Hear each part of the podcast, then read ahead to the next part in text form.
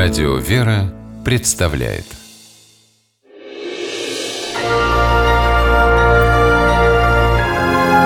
Герои моего времени В ноябре 2017 года девятилетний Алеша Скворцов получил медаль «За спасение».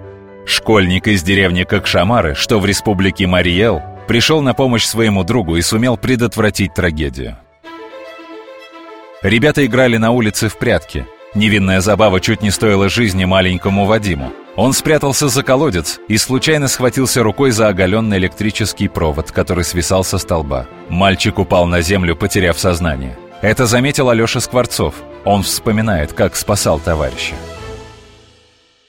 Потом я увидел, что Вадим лежит, и из пальцев дым идет. А потом я палку увидела и убрал от него провод. Школе ребятам рассказывали, что трогать электрические провода руками нельзя ни в коем случае. Только палкой и только деревянной. Так Алеша и поступил. И, отбросив провод от Вадима, сразу вызвал скорую помощь.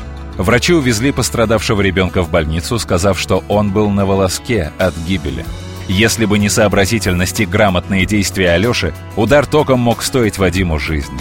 Спустя несколько месяцев Алексея пригласили в Москву на церемонию награждения детей, совершивших подвиги. Там школьника получил медаль за спасение.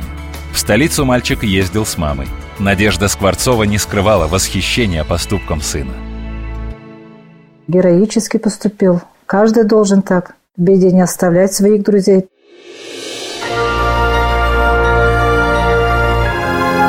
Герои моего времени программе использованы материалы государственной телевизионной и радиовещательной компании «Марий Эл».